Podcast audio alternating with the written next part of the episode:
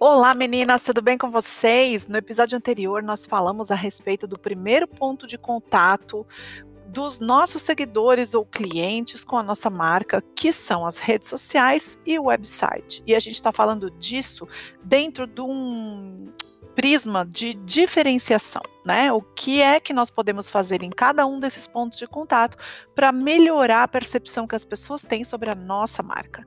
Então, hoje a gente vai abordar o segundo ponto de contato, que é a respeito de vendedores, tá?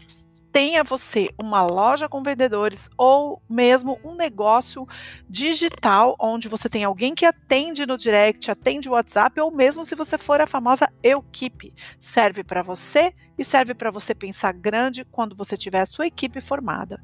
Então vamos lá, primeiro filtro aqui para falar de vendedores é a abordagem. Fala a verdade para mim, gente por acaso algum vendedor já falou para vocês aquela famosa frase quando você entrou na loja: posso ajudar?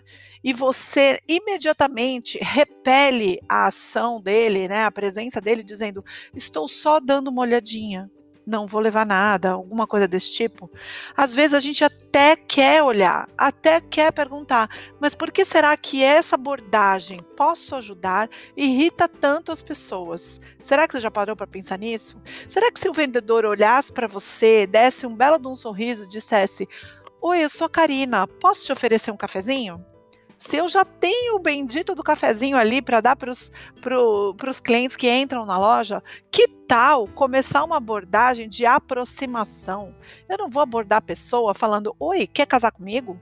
Não, eu vou dizer: Oi, meu nome é tal, e você, tudo bem? Esse é o novo conceito de abordagem para vendedores que queiram ter é, simpatia por parte do seu público. Então, mesmo com o conceito serve para aquela pessoa que está atendendo direct, que está respondendo uma mensagem de WhatsApp tá, gente? Agora, o erro mais comum das empresas é contratar um vendedor experiente e achar que porque ele é experiente em vendas, eu não preciso treiná-lo. Mas a verdade é que se eu faço isso, ele vira aquele famoso tirador de pedidos.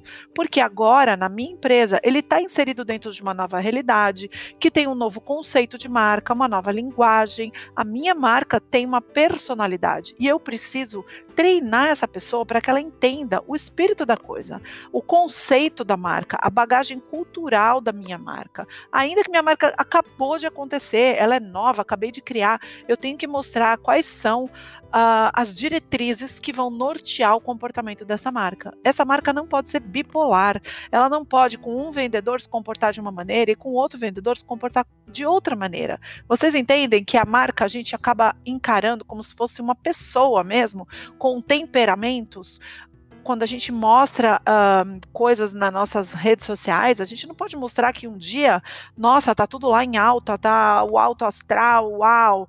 No outro dia tem alguém deprimido postando alguma coisa e falando coisas totalmente opostas.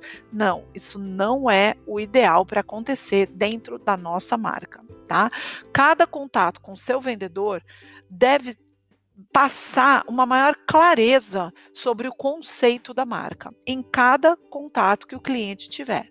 O segundo filtro é o vocabulário desse vendedor. Vou dar um exemplo para vocês. Lá na Disney, aliás, aqui na Disney, uh, quando alguém pergunta para qualquer funcionário do parque quem é a pessoa que está vestida de Mickey, a resposta é sempre igual todos respondem da mesma maneira. Eles dizem é o amigo do Mickey. Por quê? Porque o conceito da marca é levar o encantamento, a fantasia, a ilusão dos personagens para as pessoas que estão lá, não só crianças, mas adultos também. Então, se as pessoas começam a comentar, olha, aquele fulano de tal, quebra esse conceito. Então, a resposta é uniforme. Alguém foi lá e treinou todos esses funcionários para responderem da mesma maneira. Vocês percebem que a marca se comporta da mesma maneira?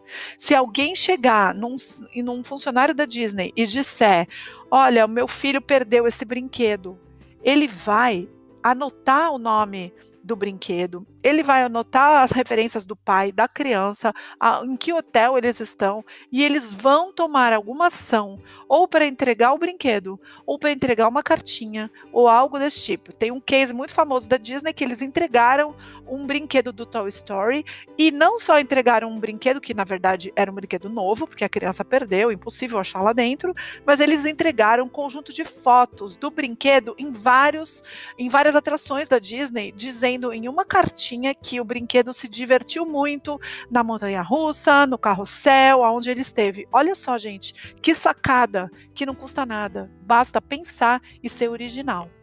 Então, vamos para o terceiro filtro, que é analogia. Às vezes, até dependendo do produto que a gente oferece, a gente precisa criar analogias para a pessoa entender melhor do que se trata aquele produto, do que se trata aquele serviço, e assim ela faz um link com algo que ela já conhece no cérebro dela, ao invés de você construir todo um conceito. Então, quais são as analogias que você pode usar para explicar aquilo que você faz, para explicar o resultado que o produto que você vende gera? Isso também deve fazer parte do treinamento do seu vendedor. E por último, o fluxo de vendas. Ter um fluxo bem definido alivia um pouco para o vendedor aquela pressão de estar somente olhando para a cara do cliente, preocupado em fechar a venda. Às vezes, você, dentro do seu fluxo, você inclui o momento em que o vendedor pega o iPad e já tem um, um mecanismo para passar o cartão ali mesmo no iPad e fechar a venda de uma maneira mais descomplicada. Às vezes você pode identificar que não, é melhor eu colocar um storytelling aqui nesse momento nas minhas redes sociais, porque vai fazer mais sentido se eu contar uma história, a pessoa vai gravar melhor esse conceito que eu quero passar.